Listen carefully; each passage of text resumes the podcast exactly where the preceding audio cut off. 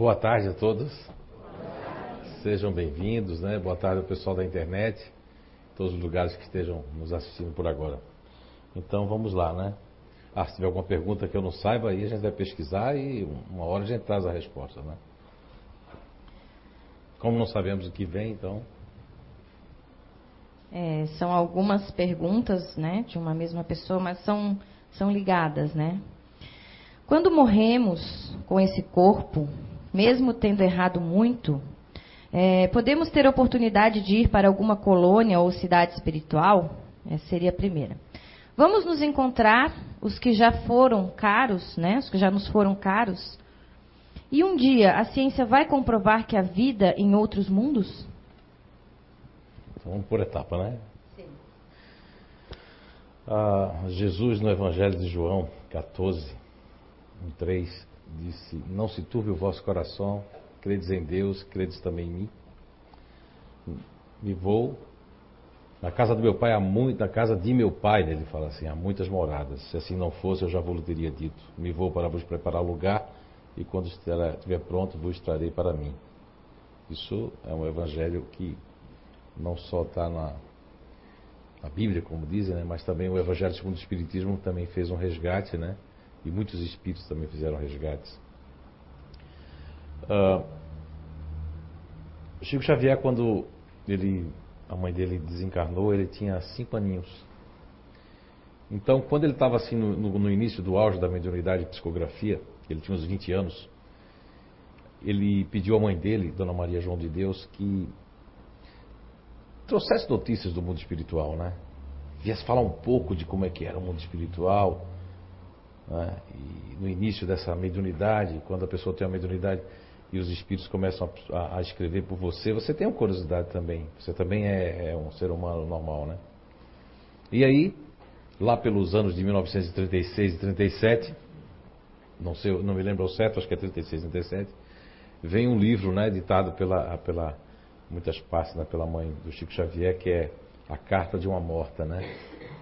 Muito interessante, a Carta de uma Morta. Mas existem outros livros também. Existe o Paulo Neto, que palestrante que teve aqui, fez um livro que é As Colônias, né? Com, de acordo com a, com a, codificação, um livro fantástico. Ele inclusive cita o livro que foi psicografado aqui, que é o Cidades Espirituais, do filho da Amilu Viana, o Luiz Felipe, que é um livro que nós temos aqui. Uh, e ele cita entre outros livros, né? E você vê que o, o, Nosso Lar, um filme também eu recomendo assistir. Quem já assistiu o Nosso Lar aqui, também fala um pouquinho, né? Mas para aprender mesmo sobre a questão, mesmo estejam, estando errando, acho que foi assim a pergunta, né? É, a, primeira, a primeira ela quer saber é, se ela, se mesmo a gente tendo errado muito, se a gente vai ter oportunidade, né, para ir para alguma colônia ou cidade espiritual. Sim, quem diz isso não sou eu não, é um livro chamado Livro dos Espíritos, né, escrito pelos Espíritos. Na questão 234 do Livro dos Espíritos, Allan Kardec pergunta mais ou menos assim, se foi dito que se existe umas estações, uns pontos, né, de repouso para os espíritos errantes. E a questão 234 do livro dos Espíritos, a espiritualidade faz, inclusive, além de dizer sim, faz um comentário que existe mundos temporários, né? E o que eu achei muito interessante nessa resposta da 234 é que fala em nivelamento, de acordo com os níveis, ou seja, níveis que níveis são esses? São níveis né, de uma pessoa está num grau, outra pessoa está no outro grau. Então esses mundos, essas pequenas esferas, estações, pode-se dizer que já escutei muito os doutrinadores, como Kátia, que está aqui, uma das fundadoras da casa, Anice, o André, falar sobre pessoas, né, espíritos que chegam desencarnados aqui na casa e que falam que estavam num pronto-socorro, estavam numa é, é, numa, numa estação de repouso, né? Não é verdade? E na 234, o que eu chamo a atenção é para o final da, da resposta da questão 234 do Livro dos Espíritos, que fala que pode ter um bem menor, um bem-estar menor ou um bem-estar maior essas pessoas. Quer dizer, é de acordo com o que você está fazendo aqui, né? O desenho dessas colônias, desses pequenos mundos habitados, né? estações ou pousos, como diz a questão é, 234 do Livro dos Espíritos, vai de acordo com o que a gente está fazendo. Todo mundo aqui é errante, são espíritos errantes, né? Na verdade, no sentido da acepção da palavra do que dizer espiritualidade de Allan Kardec, nós somos espíritos errantes. Agora, quem está, por exemplo, tem pessoas que têm muito conhecimento. Essa pessoa que está fazendo essa pergunta, dá para ver que ela não tem tanto conhecimento assim. Então, se ela errou até agora ou vem errando, com certeza, se ela desencarnar hoje ou amanhã, ela vai para um, uma colônia melhor do que aqueles que estão aqui há 10, 11 anos, estão escutando palestras, estão lendo livros, estão lendo romances, mas qual é o ponto de transformação, de modificação? É, quando a Kátia chamou na oração dela que possamos ter humildade, né?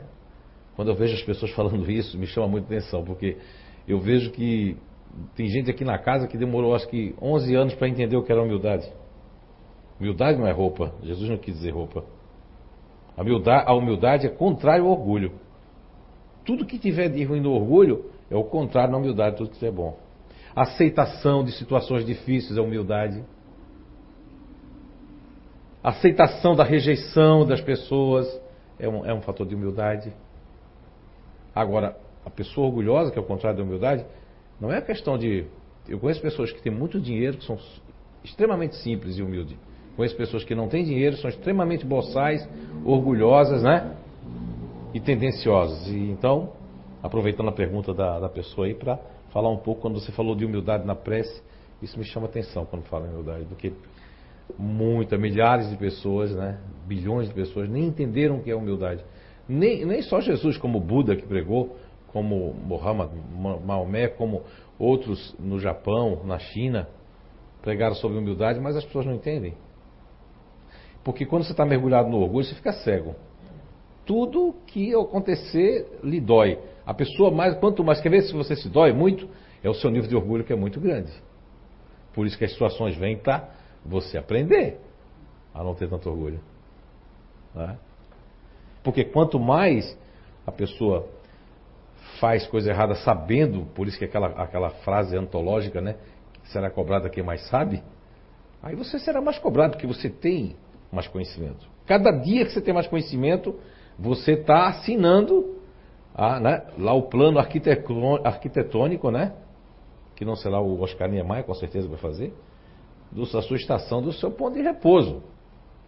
Não quero dizer, ah, e na questão 235, que são duas questões que falam disso, porque esse capítulo é, fala de mundos transitórios, que é a questão 234 235 do Livro dos Espíritos. E as pessoas podem se comunicar? Pergunta na 235 lá na resposta. Sim, sim, pode se comunicar. Um sexolatra pode vir se comunicar com sua família. Um cara que era viciado em filmes pornográficos, ele pode vir falar com sua família? Pode. O cara que roubou lá? Pode.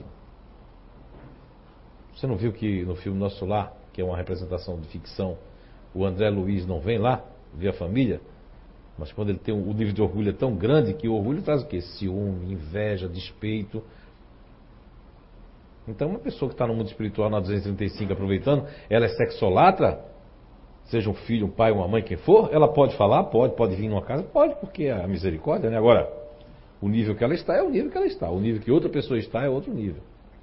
A segunda pergunta ali dentro é? Se vamos nos encontrar com os que nos foram caros. Aí depende muito né, desse nivelamento que traz a questão 234 do Livro dos Espíritos. Por quê? Porque a própria mãe do André Luiz no filme Nosso Lar, no livro Nosso Lar, que é outro livro também que eu recomendo, além do livro do Paulo Honesto, que é bem completo, fala de outros livros, também o livro Cidades Espirituais aqui da casa, como também o livro Nosso Lar. Você vê que a mãe dele tem que sair de um mundo superior para vir visitá-la ali na colônia Nosso Lar. Mas ele teve que passar por um processo até enxergar a mãe dele. O espírito, quando está muito orgulhoso, ele fica tão, tão terra a terra que para enxergar um espírito, tanto que quando pessoas sonham, eu sonho com a Mãe Santíssima. Sou eu com a mulher iluminada que é da sua família e que na sua mente é a Nossa Senhora. Ele estava com vestido azul, né? Azul, manto Nossa Senhora. E os, os sonhos são fragmentos do dia a dia misturados com, com lembranças de outros mundos e encontros que nós temos no mundo espiritual. Ocasiona essa troca aí. Sim, pode encontrar, mas Assim eu já repito, lá na questão 234 a resposta ela faz nivelamento, existem nivelamentos. e se um dia a ciência vai comprovar a vida em outros mundos. Olha, se olhar que em 1936 Chico Xavier já tinha falado algo pelo Espírito de Emmanuel que tinha líquidos, né, tinha água, acho que era em Marte, acho que era em Marte. E a NASA comprovou isso depois de não sei quantos anos, né, que tinha água lá. Agora essas coisas demoram. Como todo mundo dizia que aqueles planetas de capela não existiam, que aquilo foi uma viagem de Emmanuel, uma viagem, né, de Chico Xavier, viajou na maionese, né? Não é verdade? Não, não. Aí esse tempo agora passou aí no jornal e todo mundo que esses planetas, esses sóis aí, todo dia os astrônomos estão descobrindo novos mundos. Né? Como Jesus disse em João 14, 3, né? na casa do meu pai há muitas moradas. Então, sim, é, essa comprovação ela vem porque assim, o, o, o orgulho tem coisas que as pessoas não querem ligar. Esses dias eu estava na internet fazendo uma pesquisa e veio um. Eu achei até que a pessoa falava tanto de Kardec, de Darwin, que eu achei que ele era um cientista, mas uma eloquência fantástica. Mas era da igreja adventista. E estava querendo dizer que Darwin, Kardec, foi do inimigo que projetou tudo isso desde a época da. Ele não coloca nem a maçã, ele coloca uma manga, inclusive. Que a serpente aí, o inimigo, né? O inimigo que eles chamam inimigo, até hoje usou Darwin, usou Kardec, que é tudo evolucionismo. Porque como as pessoas que acreditam na Bíblia são criacionistas, né? Então, saúde, mas eles têm uma, um antagonismo aos evolucionistas. Em nenhum momento, é, é, Kardec, na Gênese mesmo, se você for a Gênese, também fala desses mundos. Nós vamos pegar a Gênese ali no capítulo 6, no parágrafo 54, no parágrafo 56, fala desses mundos habitados, fala inclusive de destinos desses mundos na Gênese, no capítulo é, é, 6, do parágrafo 54 e 56, também está falando dessa evolução desses mundos. Fala coisas lá que também já foram descobertas também na astronomia, né? E nesse estudo do espaço sideral. Ok, a próxima. Porque as pessoas fazem o mal, pensam e desejam o mal de outro, e ainda rezam e pedem a Deus para protegê-los? Eu entendo essa pergunta. Quando, eu, quando é, eu tinha deixado de ser ateu, que eu vim ficar dentro do Espiritismo, já passou de 30 anos agora, eu nunca vou esquecer que as pessoas se incomodavam muito na, no Lá Espírita Chico Xavier, que eu trabalhei sete anos. Só teve duas casas lá, né, que eu trabalhei, e aqui, as duas casas que nós fundamos aí, que é o CEAN, né, São João Batista e o CEIU aqui. E isso, isso incomodava muito as pessoas. Teve uma senhora, eu lembro, na mesa mediúnica, lá no Lá Espírita Chico Xavier, que ela dizia, como é que fulana pode estar aqui dentro da casa espírita, tendo todo esse conhecimento, mas fala mal das pessoas, persegue a pessoa, ainda faz parte ali de né, de, de, de, do correndo tratamento, eu digo, olha, vê se naquela época eu já dizia isso. Isso fazia muito tempo, eu estava iniciando o Espiritismo. Eu digo, é uma questão de nível de consciência. Com o passar dos anos, tivemos cursos de educação mediúnica com o Divaldo Pereira Franco, lá no lá Espírito Xavier, seu Coinho, muito amigo do, do Divaldo. E até a gente comentava isso quando eu encontrei com o Divaldo em Portugal, né? É nível de consciência. Mesmo sem ser espíritas, um grande estudioso, né? do comportamento humano chamado George Ivanovich Gurdjieff. Ele trouxe, o seu grande discípulo Pedro Ospensky, um estudo sobre o, o, sono acordado. Tem pessoas que estão dormindo. Eu costumo dizer que são pessoas que estão no matrix no sistema. Né? Elas têm um determinado conhecimento, graduação, pós-graduação, mas estão dormindo, porque é, automaticamente são automatizadas. Estão seguindo, sabe? Conservando, né? Porque quando Allan Kardec, na questão 702 do Livro dos Espíritos, pergunta sobre a lei de conservação. A lei de conservação. É. Porque essa lei de conservação, ele diz que está, em muitas, em muitas pessoas está maquinal e em outras está pelo racional. Tem gente que tem uma noção do seu instinto de conservação racionalmente falando. E tem gente que é maquinal, é instintivo aquilo. Totalmente instintivo, maquinal. Então tem pessoas que maquinalmente elas rezam, mas profanam, como dizia a igreja antiga católica. É o profano. Eu estou ali rezando, mas eu estou desejando mal o outro. Esses tempos aí, faz uns dois, três meses, fizeram uma macumba lá, botaram onde a minha esposa põe o carro, no, no nosso trabalho, né? Uma macumba grande. O vizinho veio avisar ela que ele queimou a macumba. E estava queimando, ela botou o carro em cima, o vizinho veio até irritado, coitado. Meu Deus, está queimando. Botaram a macumba aí para vocês bem grande, né? E interessante que depois que botaram a macumba, os negócios melhoraram tanto. Inclusive, eu fiz viagens que eu não esperava. Olha, foi, olha, eu quero agradecer aqui em público quem colocou essa macumba, fez um bem danado. Olha, a gente não melhorou tanto depois dessa macumba que fizeram. Que coisa maravilhosa essa macumba, viu? Quero agradecer em público a macumba que mandaram. Viu? Foi tão boa. Agora, por que a macumba não pega, né? Porque depende de quem está fazendo. É, é a vibração. É os níveis vibracionais. Você está vibrando em que diapasão você está vibrando? Qual é o nível que você está vibrando?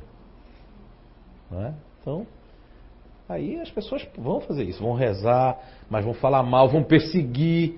Porque assim, ó, quando eu não quero mudar, a melhor coisa é perseguir e destruir aquela pessoa, porque aí meu estado de consciência vai me enganar que eu vou ficar bem, mas eu não vou ficar bem. Porque não, é, não são as pessoas que vão fazer vocês melhorarem. Não é a queda de alguém, a queda de um Zé Araújo, a queda de, de um CEI. O CEI não vai ter queda nunca nenhuma. As pessoas podem cair, o CEI jamais vai cair, porque é uma obra que não é nossa. Isso é uma obra da espiritualidade. Tem 17 anos que a gente faz isso aqui, que a gente já ajudou e tem ajudado muita gente, e a gente se ajuda muito também. Então, não é uma obra minha, de Zé Araújo, nem de Cátia, nem de Nice. É uma obra da espiritualidade. Agora, vê só, a pessoa tenta derrubar uma casa dessa, tenta derrubar pessoas, tenta fazendo um lá de macumba, fazendo tudo mais. E aí você quer, aí quando vem uma coisa muito ruim na sua vida, você ainda fica perguntando a Deus assim, é isso que acontece com essas pessoas. Por que está passando por isso, meu Deus? Na época que a coisa veio fácil, você aceitou. Ah, o pai, a mãe, a tia, a avó quer botar uma empresazinha para nós. Era muito bom, era fácil, a gente está desesperado. Isso que eu digo, ninguém deve aceitar as coisas desesperado. Porque a pessoa procura emprego, né? Eu trabalho nessa área de seleção de pessoas. Eu vejo que as pessoas, eu faço uma pergunta para elas assim, muito, muito simples, né? É, e eu vejo que, que as pessoas não têm a ver com aquela vaga, mas ela, quer dizer, ela não quer nem saber se tem a ver, ela quer saber do emprego quando a pessoa está desesperada, não é assim? Quer nem saber. Mas aí quando é o primeiro mês, segundo mês que baixa aquela pressão, que é a pressão do. Né? Quando baixa isso, eu começo isso acontece também no casamento, sabia? No namoro, tudo, eu começo a olhar. Isso aqui não tem a ver comigo, isso eu não gosto disso, não gosto daquilo. Mas na hora eu aceitava qualquer coisa. Então quando a gente vai, chega num estado, numa cidade, num local diferente, a gente aceita qualquer coisa. A gente se humilha, aí o nosso nível de humildade fica, meu Deus, fantástico. Você mexeu comigo a oração dela falando sobre humildade. E a música você viu que veio depois? A música dela morou, não foi a ver? Porque agora, aí tem gente que é condicionado. Não, só vou rezar se vier a música. Se não vier, não reza. É isso aí. É, sobre o núcleo instintivo. Como ele se manifesta e se localiza nos mecanismos cognitivos nas pessoas? Jesus, faz de novo aí. Eu esperava por essa nós. Sobre o núcleo instintivo. Como ele, abre aspas, se manifesta e se, abre aspas novamente, localiza, nos mecanismos cognitivos nas pessoas, ele está mais ligado ao espírito? Hum. Então, aquele livro ali, ó, Quem Sou Eu e Quem é Você, ele fala sobre esses caminhos cognitivos. Na verdade, quando, quando eu fazia um, um trabalho para os analfabetos de pai e mãe do Vale do Rio dos Jucas, foi muito especial. São duas turmas que eu sempre falo nos meus cursos, que eu tenho assim, não orgulho dos orgulhosos, mas assim, me sensibilizou muito a, a continuar como pesquisador e cientista nessa área comportamental, né? A gente está um pouquinho suspenso de psicografias aí, mas logo, logo a gente vai voltar. Eu estava me negando a ser médico, porque também é meio complicado, né? Minha vida foi tão complicada quando criança, sabe? É muito fácil dizer. Tu vê que até hoje eu não ando de bicicleta, minha mulher, a gente vai para um lugar, assim, vamos alugar duas bicicletas, eu digo, aí eu fico pensando, será que vai aparecer parede de novo? E se aparecer aqueles paredões de novo, como é que eu faço? Eu freio a bicicleta e fico ridiculamente todo mundo dizendo o que está acontecendo com esse homem? Né? Então é muito fácil. Muito fácil querer falar, né? Só quem sabe que sentiu na pele. Então, aí.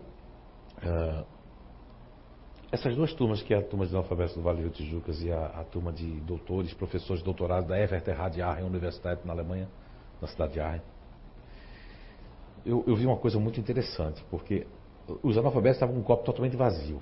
Eu peguei pessoas com um copo muito cheio, que são professores de doutorado de uma das maiores universidades de engenharia do mundo, que fica em Arren. Né? Vejam bem, pessoas estavam num nível, e um nível de.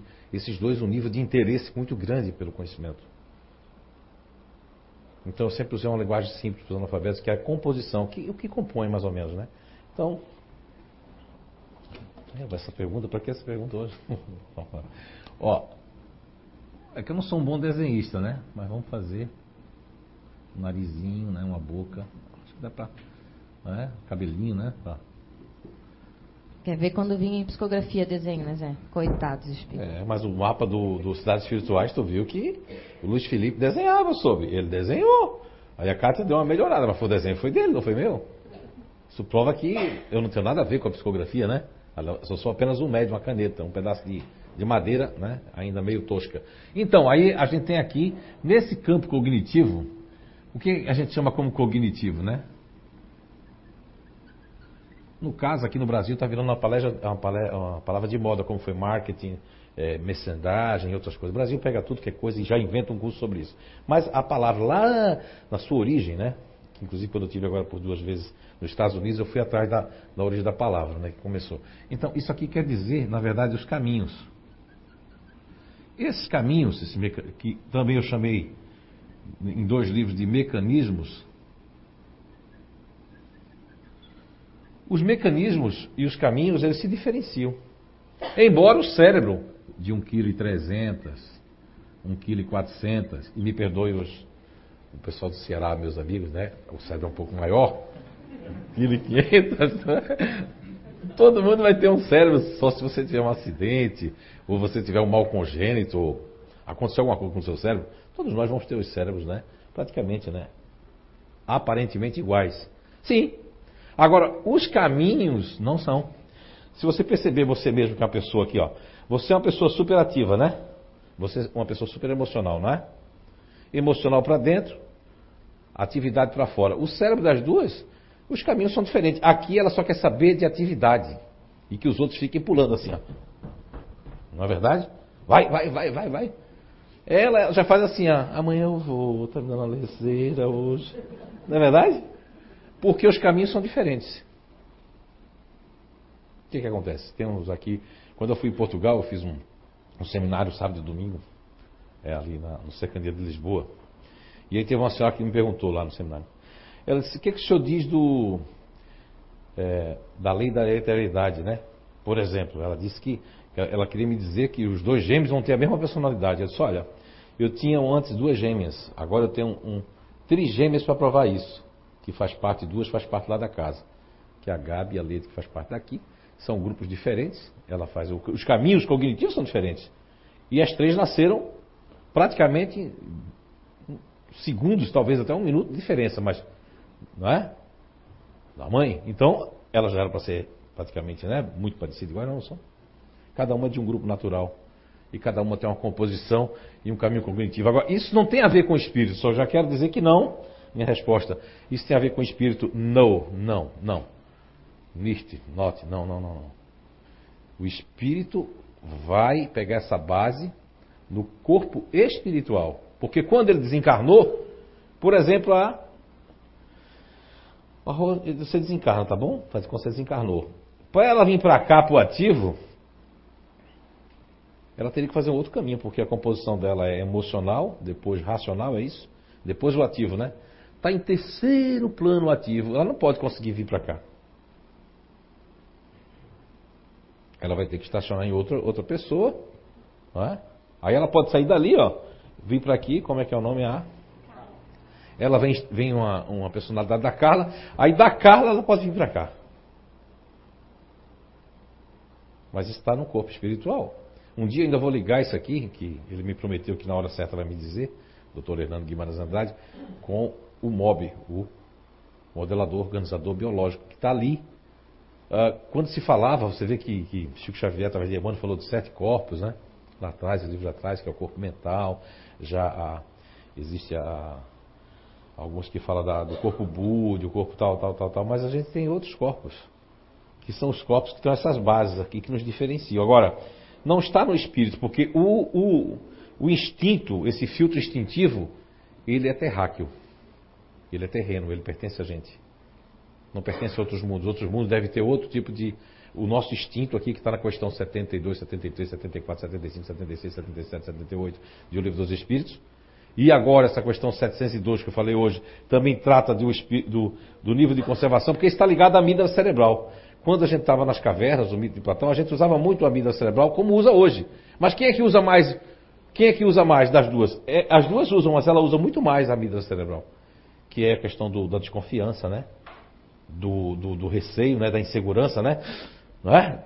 É isso? Ela vai ter. Ela vai ter, vai ter menos, ela vai ter. Bem menos, né? E a Jaqueline, que faz parte da casa, a nossa amiga aqui, que é do curso ali, como é seu nome? A Ivone vai ter quase nada, vai ser quase extraterrestre. Porque ela vai querer, ela vai se arriscar mais ainda. vamos se arriscar, vamos. Não é? Essa aqui não, não, vamos guardar. Não é? Não sei não. Quem foi que disse isso? Né? Qual é o seu sobrenome? Não é isso? De onde você veio? Por que você está aqui? Agora imagine que ela é, faz parte do grupo continuador, é blumenauense, então isso é ao quadrado. A desconfiança é ao quadrado. A disciplina é ao quadrado. Né? Tudo ao quadrado. Agora, se ela nasce do Rio de Janeiro, aí já ia ser ameno isso aí, né? Ia ser desconfiado tudo, mas ia se acostumar com algumas coisas. Porque nasceu lá naquela atmosfera do Rio de Janeiro. Se você muda de país, cidade, você, você fica influenciado. Né? Você vê que Portugal tem um meia dúzia de pessoas que são uma coisa que eu admiro muito no europeu, porque eles são muito frontais, como eles dizem, muito sinceros. Mas eles falam, falam, falam, mas aí o que manda lá é o grupo neutro, meu filho. O que vai mandar em Portugal é que eu, algum grupo fala, mas o resto assim, é, vamos deixar assim, né? Eles que mandam lá, né? Não quero confusão para mim, né? É para quê, né? Assim, né? assim é a Suíça também. Aí você vai para a França, o negócio é diferente. Eu já perdi dois voos na França em Charles de Gaulle porque teve greve dos maleiros. Parar o aeroporto, para tudo. Quer nem saber. Os, os maleiros fizeram greve aí acabou. Ninguém mais sai do, do, do, lugar. Cada lugar vai ter. A faixa de Gaza, Oriente Médio. Pode pegar a história. Seis mil anos brigando por um poço, por um. Só quer o motivo para brigar. Porque faz parte daquela região. Brigas por qualquer coisa. Não importa. É só um motivo para a gente brigar e, e ficar brigando, não é?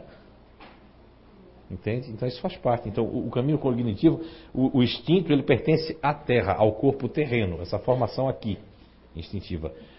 Tem gente que tem mais, tem grupos que chega a ter uma ligação com, com essa amígdala cerebral, né? Porque a amígdala cerebral o que é que é? Quando aquela pesquisa que tem na internet, pode colocar no Google lá, a pessoa que retirou a amígdala cerebral perdeu o medo. Coloca assim no Google. Vai aparecer vários agora que tem. A pessoa tirou um tumor da amígdala cerebral, e essa pessoa tinha medo de bichos peçonhentos, um monte de coisa, uma pessoa que se emocionava muito, sabe? Quando via uma pessoa sua, tirou a mídia cerebral, né? Quero que não aconteça o mesmo, né? Porque eu estava dando essa palestra, respondendo aqui sobre isso. Uma mulher me segurou aí, dizendo que eu tinha mentido para ela. Eu disse, como foi, senhora, que eu menti para a senhora? Não, porque o senhor falou que tirou as amígdalas e a pessoa ficou, perdeu o medo. A minha irmã tirou as amígdalas e continua cagona do mesmo jeito. Aí eu disse, mas que amígdala ela tirou? As amígdalas aqui. Eu disse, não, eu falei das amígdalas cerebrais. Não falei daquelas duas coisinhas que ficam ali. Não, não, não, não. Aqui no cérebro, as amígdalas cerebrais, dois pontinhos assim. No mesencéfalo, tá aqui assim, são dois pontinhos. Fica aqui e aqui assim. E um dos casos que a pessoa tirou, a pessoa mandava cobra em cima dela, bicho porque ali é, no corpo físico, o instrumento de ligação com o instinto de sobrevivência, de conservação, de lutar, correr ou morrer.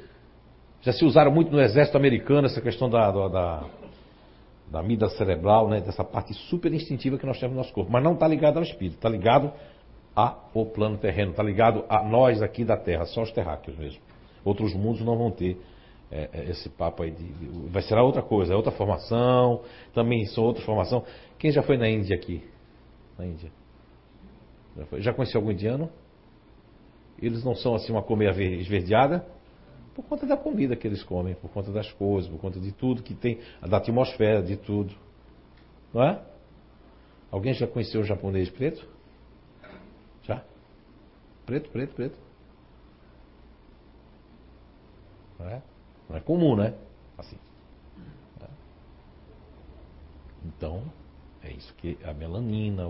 Então, só, vamos colocar isso aí como os mundos, né? Se a gente não conhecesse o oceano, a gente não imaginava que tinha aquele, aquela vida toda debaixo do, da água, não é verdade? Então é por aí. Espero que eu tenha respondido. Mas não, não fica no espírito, não, tá? Isso aí está dentro do corpo da, do planejamento terráqueo, terreno. Somente. Em, em relação a, aos grupos de comportamento, agora, uma pergunta. Em relação às diferenças de comportamento, inclusive, que nos diferencia dependendo do sexo, feminino ou masculino. Mesmo duas pessoas do mesmo GNI por questões hormonais e fisiológicas. Como trazemos isso ao longo de várias encarnações, sendo que reencarnamos como homem ou mulher? E isso pode sempre mudar? Que fatores nos fazem usar essas características mais ou menos?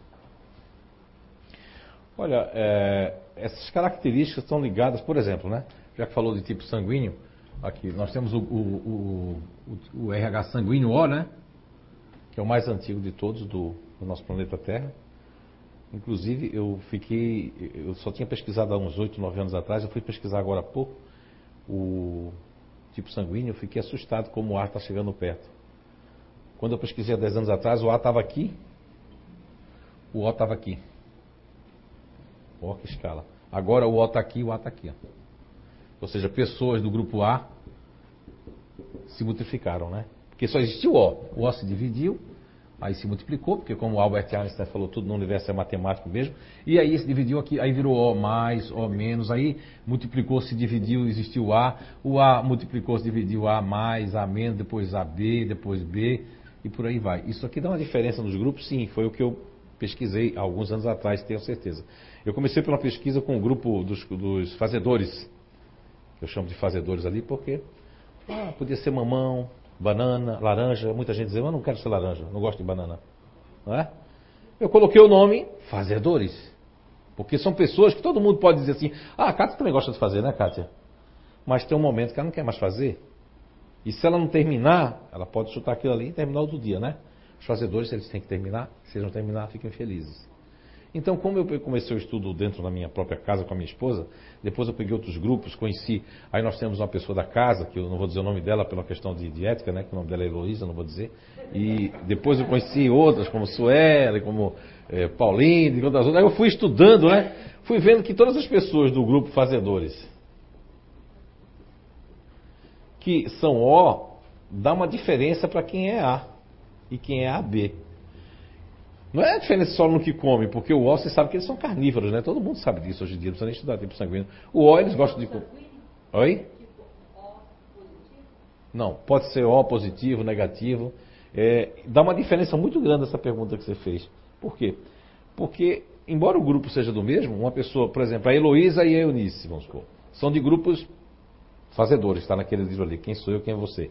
São do mesmo grupo, mesmo GNI que você falou, mesmo grupo, né? É, estão no mesmo grupo, natural. Só que a Heloísa, ela é O, não é?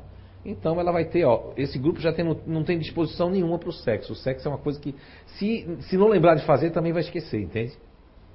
Por isso que quando a gente tem tratamento de sexolatria na casa, nós somos a única casa do planeta que a gente tem pessoas que são um pouco antissexo para poder tratar da pessoa que está com problema de sexolatria. Seguindo uma lógica, porque não é que o nosso espiritismo aqui é diferente, é porque eu sou muito da lógica. Se não tiver lógica, eu saio e abandono o espiritismo na mesma hora, porque Kardec disse isso lá na Gênesis também. O dia que para mim isso aqui não tiver mais sentido lógico. Então, aí você vê, a Heloísa e a. Quer dizer, os fazedores já não tem, porque só se eles entrarem na onda, né? Olha a onda de felicidade, eles podem entrar, mas já veio essa base fazedora, essa base do GNI, que é a ira, que é o, PEN, que está lá na questão 907 do Livro dos Espíritos, questão 908, questão 191 do Livro dos Espíritos, que fala da paixão, que não tem nada a ver com a paixão brasileira, nem com a paixão da língua portuguesa, e sim com a paixão né, do francês, na acepção da palavra e do termo. Forma uma, essa atmosfera com essa base. Então você, o filtro, esse filtro é, é exatamente essa base do PEN também. Que possibilita que essas pessoas não tenham. É, o sexo, essa área sexual é uma área que já vem como um, meio que desprezada mesmo. Ela pode ser reacendida pelo homem velho, que quer reacender, né? Por exemplo, eu fui uma pessoa que era um extremo sexolatra. Gostava de fazer sexo de manhã, tarde e noite. Eu venho numa base dessa, meu Deus do céu. Eu imagino que as pessoas são felizes por causa disso, porque eu também já fui lá no passado. Eu imagino. Aí eu sinto, né? Um, né? Olho para ele, sinto um tesãozinho, né? Hum, barbudo, bonito. Mas eu, eu, não, é, na verdade, não é isso, é porque eu estou querendo forçar a barra do meu homem velho lá de trás. Só que eu tenho uma atmosfera hoje que. e tem o problema da culpa, que é um grupo que sente muita culpa também, né? Do passado, fiz isso, fez aquilo, da raiva contida. Então tudo isso foi para frear. Só que há uma diferença entre a Heloísa e a Eunice. É que o A, a Eunice é A, né? Então a Eunice é A e ela é um O. A Heloísa serviria para dar um passe antissexual Também. Porque não tem cão caça com gato, né? Também. Ela, se ela naquele momento foi espiritualizar tudo. Só que aí o ar, que é Eunice, tem uma potência aí 500 vezes maior. Porque é aquela questão da moral, né? Eu vou dar um passe em você para você deixar de beber e eu tomei uma garrafa de vinho outra noite, vamos supor, né? Né? Se ela tiver um magnetismo de absorção muito forte, que ela tem, ela pode até pegar a garrafa de vinho que eu tomei ontem à noite. Eu já vi pessoas em passe de outros lugares ali sair um pouco bêbada do passe. Porque tem lugar que a pessoa aqui, pelo menos na casa, a gente né, recomenda que não faça isso, né? Aqui ninguém vai beber para poder dar passe, entende? Porque tanto a pessoa pode ser um magnetismo forte como quem está ali absorvendo a, o passe, né? Embora as pessoas vão dizer lá de outros lugares, não, isso não tem nada a ver, tudo bem para você, mas para nós tem dado certo, né? Não é uma regra, não é nada fora do comum. É um símbolo de, de, de, de sacrifício diante dos trabalhos daquelas pessoas que vão sentar ali, né, que vão tomar um passe, que estão necessitadas, estão precisando de uma transfusão energética mais pura, né? É nesse sentido. Então, uh, uh, o mesmo grupo vai dar diferença também de homem e mulher, porque o sistema nervoso simpático e parasimpático da mulher, ele é muito mais aberto, porque a mulher, ela é uma co-criadora de Deus, né, da, da natureza, do universo. A mulher, ela não vem com o sistema nervoso fechado, e sim aberto. Tanto que a mulher tem dois ovários, útero, o homem não tem ovários nem útero, né? É tudo fechado. Você vê que embaixo o homem tem uma linha, né, costurada, não foi? Esqueceram, sim, rapaz, vamos costurar aqui embaixo. A mulher não tem nada costurado. Porque é um outro processo, é um outro universo. Então ela tem uma, uma, uma, é, é, uma é, amplo, é amplo. Tá? Mesmo que o espírito, quando vem no corpo masculino, ele seja um espírito que veio para resgatar. Pode ver que o espírito que vem para resgatar, com todo respeito, aqui na nossa casa nós temos casais, né? Mulheres, mulheres, homens e homens, para nós aqui não existe é, é, preconceito nem sexo. O espírito aqui na nossa casa não tem sexo. Agora, vou fazer isso aqui com todo o respeito do mundo, pelo amor de Deus. Vocês estão assistindo, que frequentam essa casa, dizem, ah, o Zé aí ele quis tirar onda. Não, não, vou, vou fazer porque eu gosto de fazer teatro, né? Agora, vai acontecer, quando você pega isso, no trabalho eu já vi, nos trabalhos que você pega um espírito completamente macho, aqueles espíritos que foram machista, machista, porque eu vi já, eu vi um casal, não, foi, foi antes de ontem, a gente estava caminhando assim, e eu tinha um casal caminhando de moças, caminhando de mão dada, mas todas as duas estavam muito fe bem femininas. Eram pessoas muito bem femininas, né? Não dava para ver nenhum traço masculino. Eu conheço pessoas que é assim, ó, que são tão masculinas, estão no corpo feminino, tem um sistema nervoso todo aberto, mas olha como é que anda.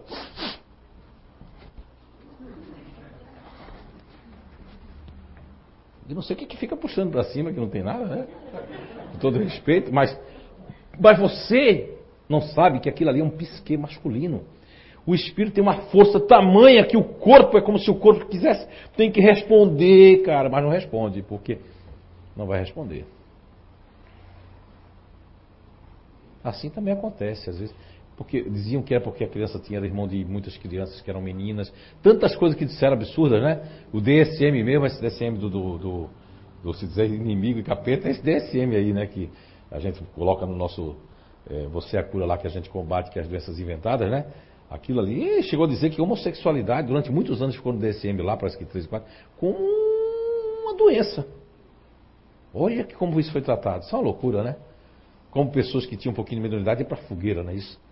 Mulheres com histeria para fogueira. Agora, um homem, uma mulher que vem com sexo forte feminino, vem no corpo do homem, uma criança, um menino começa.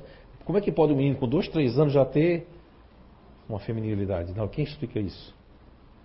Tem casos assim hoje em dia, assim, assim. Já é bem feminino. A criança é bem mais feminina do que a masculina. Então essa transição é uma transição que ninguém hoje, até hoje, nem eu vou me aventurar a explicar, como palestrantes aí falando besteira, não existe uma explicação ainda muito técnica para isso, de quando acontece. Não é? Já chegar a dizer que Chico Xavier teve 10 encarnações de mulher, aí veio essa primeira como Chico Xavier. Isso aí ninguém pode dizer, porque isso ainda é, assim como outras coisas, meio que misteriosa ainda. Quem se aventura a falar sobre isso é porque quer notoriedade, vai complicar. Eu não me aventuro a falar sobre isso, porque até hoje, pelas pesquisas todas que eu fiz, não cheguei a um consenso disso aí.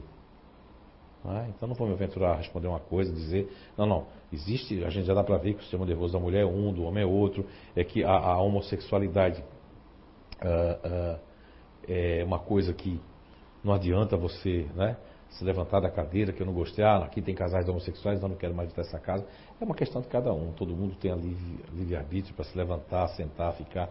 Agora, é ruim porque um, um dia eu estava aqui psicografando e a Natasha Volta Gomes, né? Psicografou aqui, olha, e com comprovações pais dela, né? Então o demônio entrou, usou o nome da Natasha Volta Gomes, o demônio, né? Seria para as pessoas que são fanáticas, que. Porque o nível de consciência, como houve algumas perguntas, cada um tem um nível de consciência para entender. Tem gente que eu estou dando essa palestra está entendendo de um jeito, tem gente que não está entendendo nada, né? E tem gente que está entendendo tudo. De acordo com o grau de, de busca que a pessoa quer, né? Tem uns que vivem no automático, eu como, bebo, é, faço cocô, xixi, vou de novo, durmo, né, faço a mesma coisa, assisto futebol, assisto filme. Eu vivo nessa rotina, aí chega o dia de eu desencarnar, e aí eu fico reclamando, porque eu acredito que eu era uma boa pessoa. E aí? Sim, eu era uma boa pessoa, mas também tu não fizesse nada para melhorar, né? Ficasse estacionário, o que tu fizesse na outra, não mudou muito. E a gente não vem para cá para brincar nem lazer, né? A gente vem para cá, também podemos ser felizes, né? Naquele livro eu fiz um capítulo só sobre isso, sobre a felicidade, porque tem ali a felicidade ao alcance de todos. Está ali.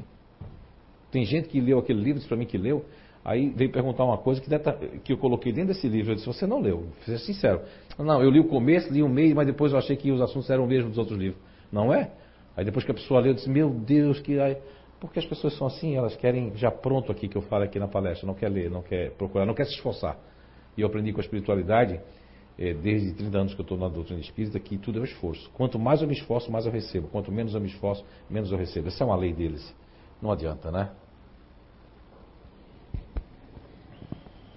É uma pergunta agora da internet, né, do Face. Só lembrando as pessoas que não adianta vocês fazerem perguntas agora, durante a palestra, que elas não vêm para cá, né? Ah, só uma coisa aqui. A espiritualidade está me dando uma, uma dica aqui.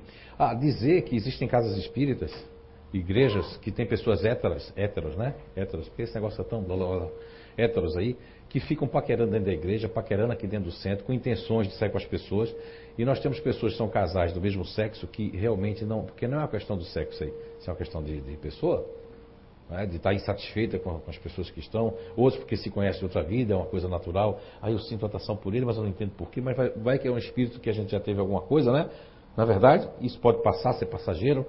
Agora, esse negócio de hétero, de não ter hétero, isso é uma questão de cultura, de preconceito. Porque o problema não está aí ser hétero ou deixar de ser hétero. O problema está em outras coisas, as intenções, o respeito, não é? A maledicência. Isso sim é que vai estar tá ocorrendo nas pessoas, tá? Obrigado. Não, que vocês devem fazer as perguntas com antecedência, tá? Então, quem está aí assistindo pela internet, então façam com antecedência as perguntas no dia de perguntas e respostas, né? Essa aqui é da Sheila, né?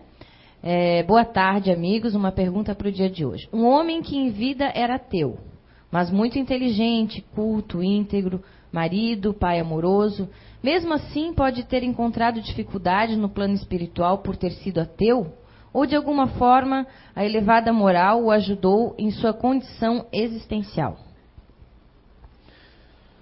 Primeiro, eu já vou falar para você, Sheila do Rio, aquele abraço. Primeiro que a pessoa encontrou um lugar muito melhor do que muitas pessoas da família, inclusive, tá? Num nível altíssimo. Porque o fato de ser ateu, quando eu passei três anos como ateu, meio que revoltado com Deus, com essas coisas que aconteceram comigo, minha mão, esses espíritos que apareciam para mim, eu, uma coisa que eu, eu, fiz muito mais caridade, fui, fui muito mais compreensivo e estudei muito mais. Não existe rótulo no mundo espiritual, Sheila e vocês que nos assistem. Não existe religião, nem espírita, nem católico, nem crente, nem budista, não. Isso são caminhos aqui. Uma coisa que quando eu estudei quase todos os ismos, né? O budismo né? e o Alcorão mesmo eu estudei, eu vi que o sentido de fundo de pano, em background de todas essas religiões é nos fornecer códigos morais de melhoramento e compreensão com os outros. E frear as nossas más tendências, né? Então, o ateu sim, com certeza até pode estar num nível que palestrante espírita não vai chegar a esse nível do ateu que ele pelo menos estava sendo correto com o que estava sentindo.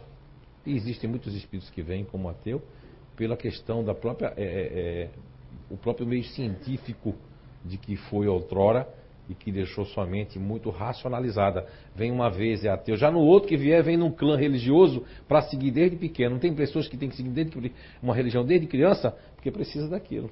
Aí tem gente que diz, eu já vi gente na casa espírita dizer assim, sabe que fulano faz isso? Porque jogou pedra na cruz. Tem uma pessoa aqui crente que fica com megafone aqui em Blumenau, né? Eu já vi espírita dizer que ele, ele jogou pedra em Jesus, tudo, agora ele tem que ficar falando. Não tem nada a ver. Ali é porque a pessoa aloprou. O, o fanatismo, ele desvincula, a gente fica meio aloprado quando você é fanático numa coisa. Existem espíritas fanáticos? Também existem. São os kardecólogos de plantão. São aquelas pessoas que não enxergam mais nada, só aquilo que tem dentro do. do... E o próprio Kardec disse para a gente enxergar outras coisas. Mas fica ali, ó. E tantas pessoas com muita regra, com muita, sabe, com muito, muito rigor, não é? Não é o rigor das regras que faz a transformação e melhoramento, e sim a intenção das regras, né? Colocação pode.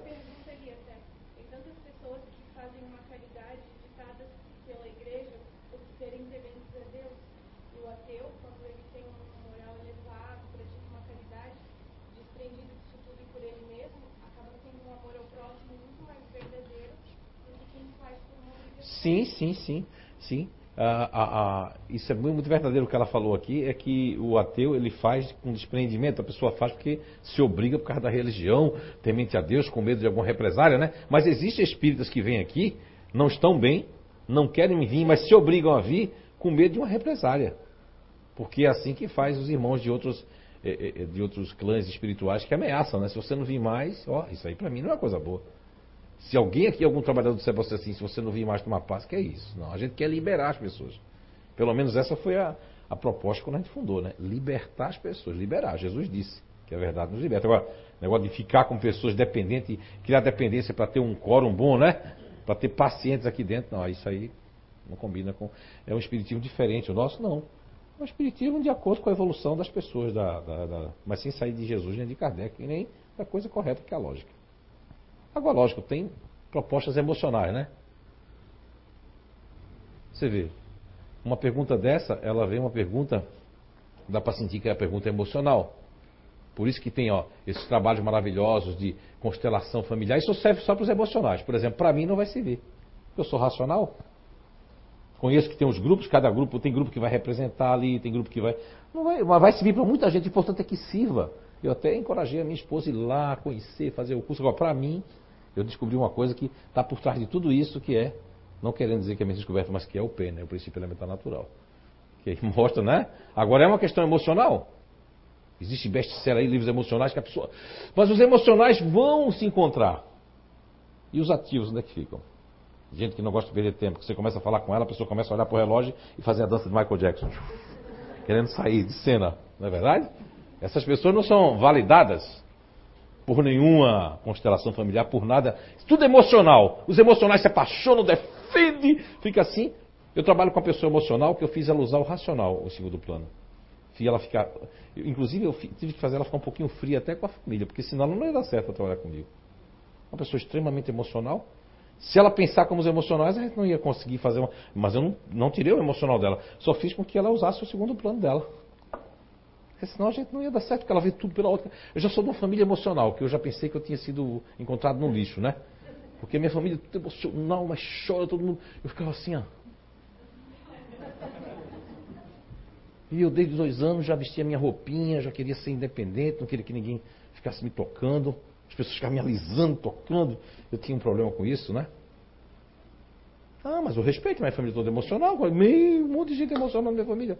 E os emocionais existem, e eles fazem caridade, eles têm isso, só que tem orgulho da imagem, quer ser querido demais, é o bonzinho, as asas.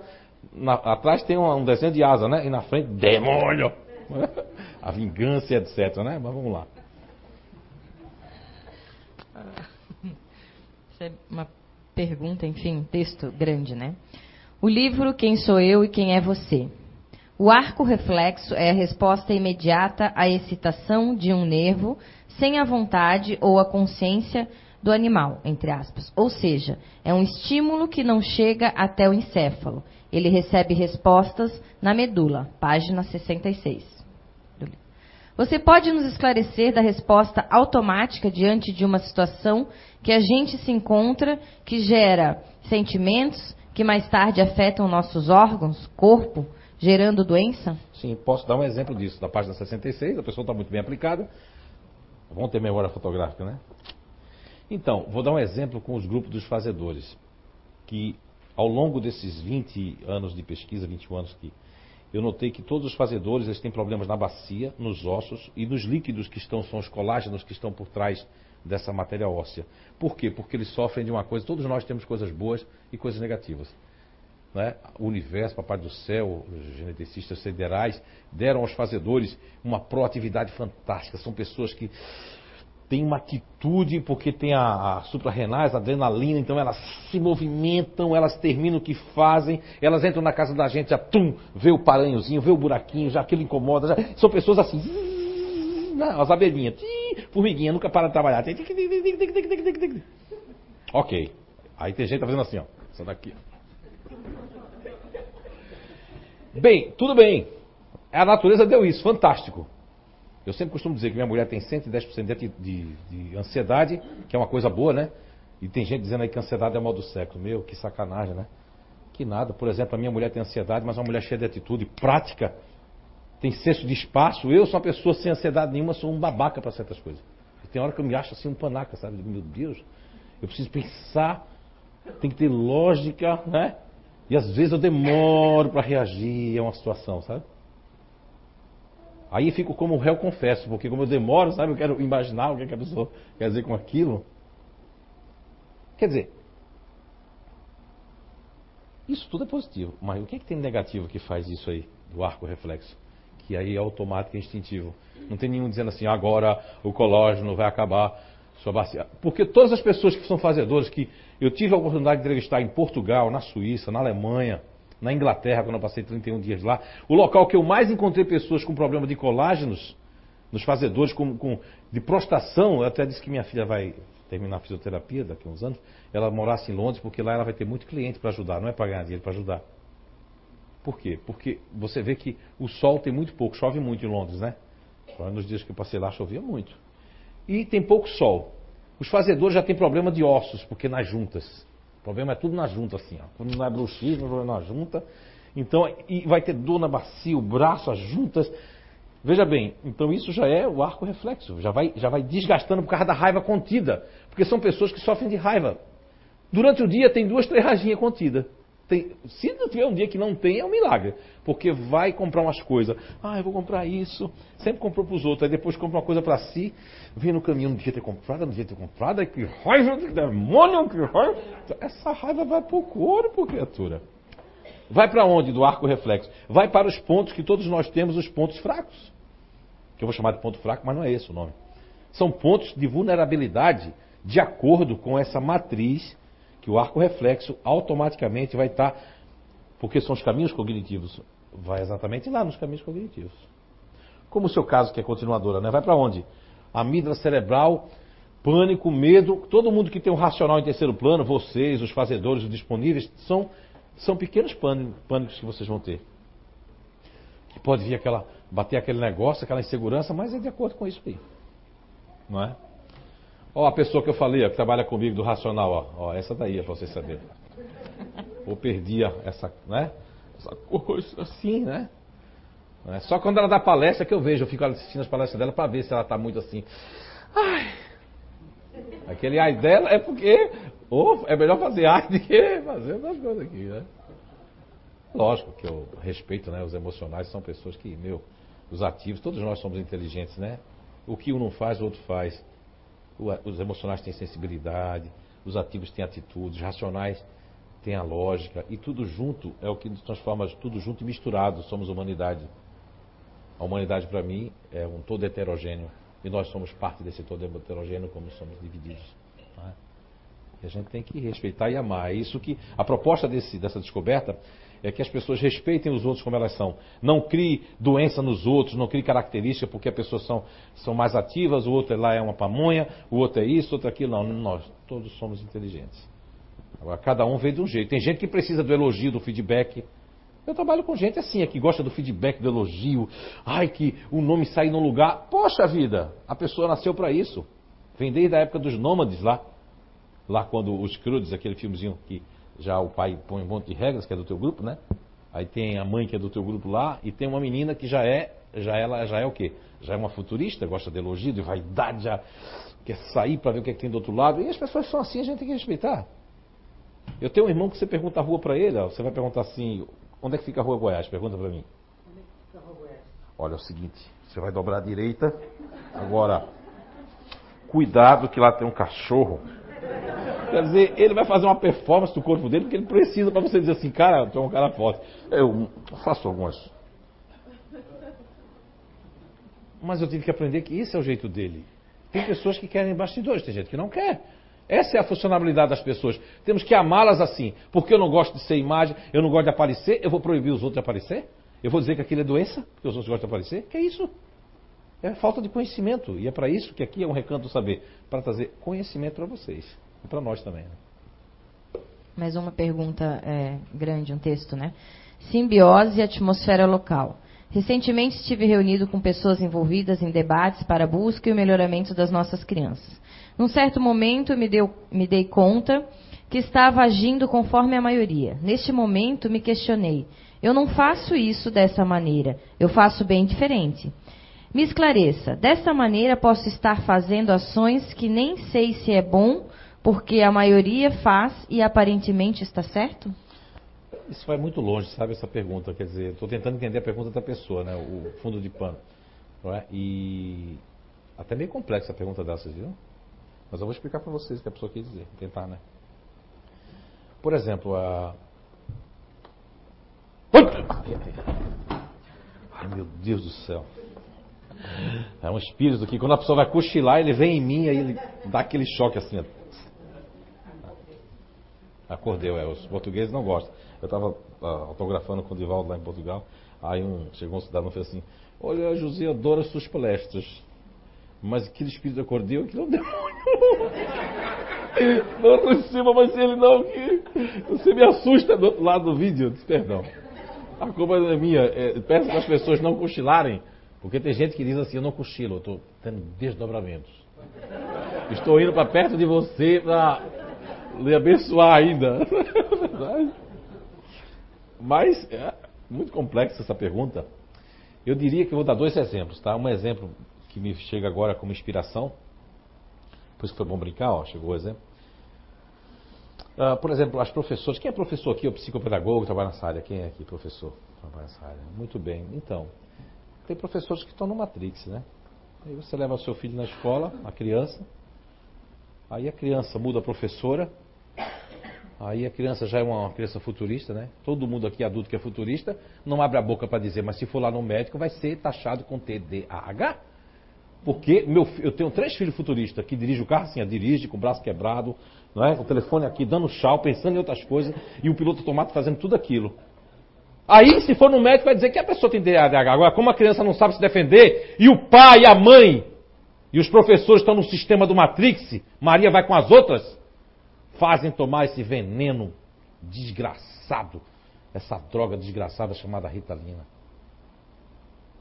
eu faço parte do movimento internacional que a gente combate isso, porque isso é uma sacanagem. Vai lá procurar. O brasileiro é muito mal informado, só sabe das coisas através do Fantástico quando quando está assistindo, dormindo ainda, ainda no Fantástico. Né? Eu, eu nem sabia disso.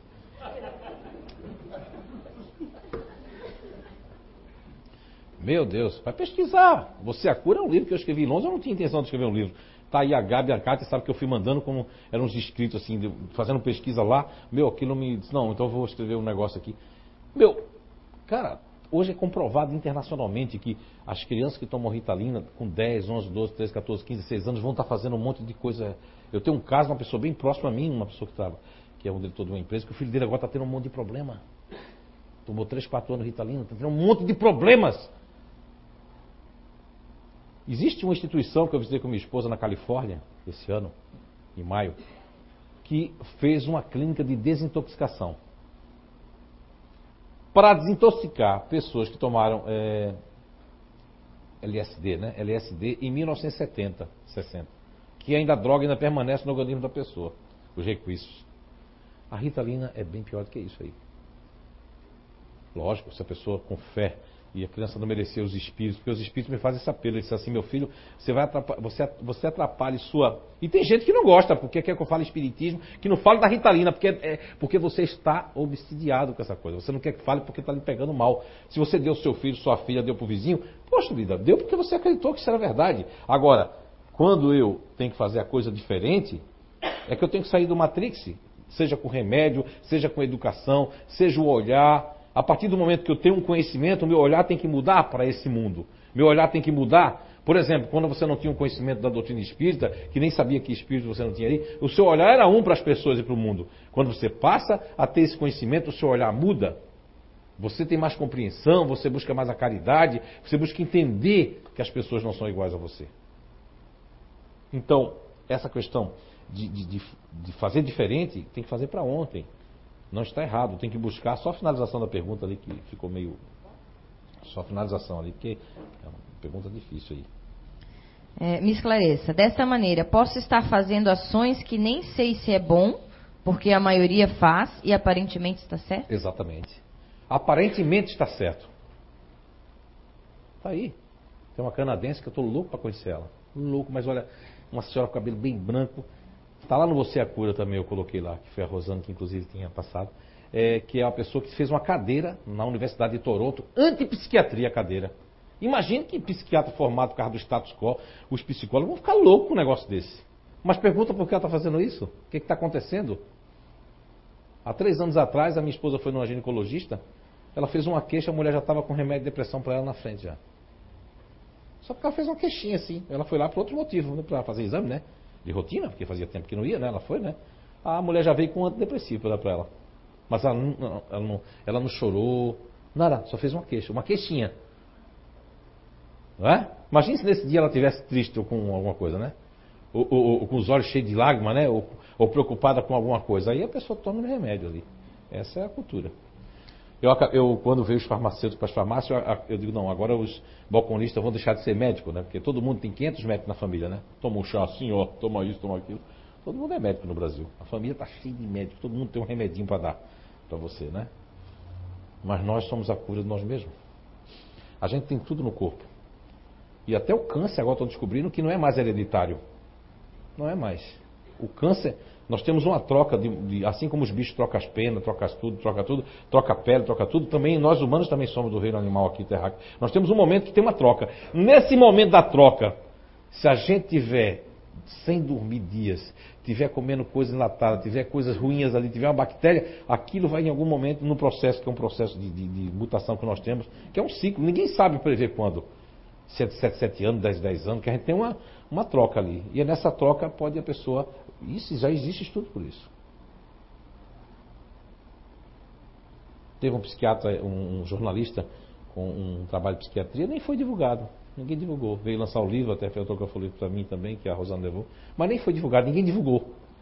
É isso, sabe? Ninguém divulgou. Não é?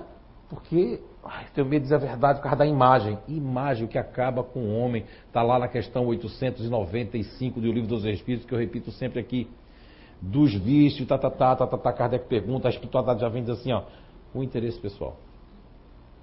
As pessoas se vendem, a corrupção no Brasil e o mundo é porque você se vende. Você já se vende porque vai fazer um formulário porque eu posso precisar dela. Eu, sempre por causa do dinheiro, da vaidade, para manter um padrão de vida, as pessoas se corrompem. E quando chega no mundo espiritual, vai mostrar, tu nem precisava, se tivesse mais três passos, a gente ia dar um negócio aqui para ti. Mas tu quisesse se vender antes dos três passos. Mas estava bem pertinho da linha a linha aqui, às vezes você está bem pertinho da linha, do cadinho, que chama, né? Os espíritos uma vez escreveram para mim, o, o, Preto Velho falou aí uma vez que é o cadinho de purificação. Nunca vou esquecer isso, cadinho. Eu fui buscar isso, que é cadinho de purificação. É? Cadinho, né? Uma linguagem antiga. Cadinho de purificação. Ou seja, às vezes falta. Eu já fiz isso na minha vida, eu estou falando que eu já errei também. Faltava pouquinho para chegar na linha, mas aí eu já. E me ferrei todo, me, me acabei todo. Hoje em dia, não. Existe uma coisa chamada processo natural, que você quer se antecipar e no outro dia tudo ia ser resolvido, mas você se acaba hoje todinho. Não, não. Não estou dando conselho para ninguém ser irresponsável. Faça tudo no seu limite no dia de hoje, mas o dia amanhã pertence a Deus. E várias dogmas falam sobre isso. Que existe também agora uma doutrina chamada assim, o presente, viver o presente. Mas aí eles esquecem. Por isso que eu digo, tudo é genérico. A, a constelação familiar, esse negócio de ver o presente, como tem livros escritos e tudo mais, como é que você vai fazer uma pessoa que vive no futuro ficar aqui no presente? Ela faz yoga mentindo, tá lá toda assim dobrada assim, ó.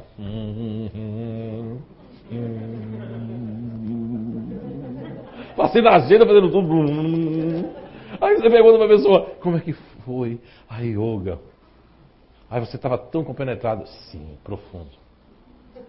Eu não estava, porque eu não nasci para fazer isso. Agora, se ela for fazer yoga, ela, ela é capaz dela sair do corpo e o corpo fica lá, assim. Porque nasceu, quem, quem criou yoga no mundo foi o grupo dela, o grupo dos neutros. E os neutros, você não fica assim, com controle remoto ou parada, sem tá pensando em nada, assim, ó. Vazia? Com a boca fechada, né? Eu abri a boca. Eu tenho, uma, eu tenho uma mania de abrir essa boca. Obrigado. Eu tenho mania de abrir essa boca, viu? A boca fechada, né? Não é verdade? Isso eu perguntei, eu tenho 986 depoimentos guardados no sítio, numa caixa lacrada, porque minha mulher, como é do grupo fazedor, tudo que está pela frente joga fora, né? Até renovando o carro já foi por lixo. Então, eu já ponho lá cadeado, vou pro grupo dela, que é o grupo que guarda tudo, né? Eu não tenho um rancho fechado feito o grupo de vocês, né? Cheio de coisa, velho, mas. Tenho, né? No cadeado. Porque lá, eu, o que me chamou a atenção é que essas pessoas, 986 pessoas na época, de países diferentes, de idades diferentes, né? Responderam isso que eu estou colocando aqui, né? Cansado de perguntar nos cursos. Todas as pessoas neutras são capazes de ficar zerado. Se não tiver problema auditivo, escuta até o inaudível. Os neutros escutam longe as coisas. Aqueles índios que, das histórias que botavam o ouvido no chão, só o neutro. Porque outro grupo pode botar o ouvido no chão, não ouve nada, porque não ouve nem só os pensamentos deles. É normal isso. Normal. Natural. Faz parte da vida humana. Para as pessoas tornarem isso males, para poder ganhar dinheiro em cima disso. E pessoas incautas, né? Porque tem um laboratório aí que quem manda no mundo hoje é o laboratório. Pode mandar até. Me matar, tô nem aí. O laboratório que manda no mundo. E eles fizeram uma continha assim, ó. O mundo tem 7 bilhões de habitantes. Se morrerem uns 2 bilhões, não vai fazer diferença, é até melhor. Essa é a conta.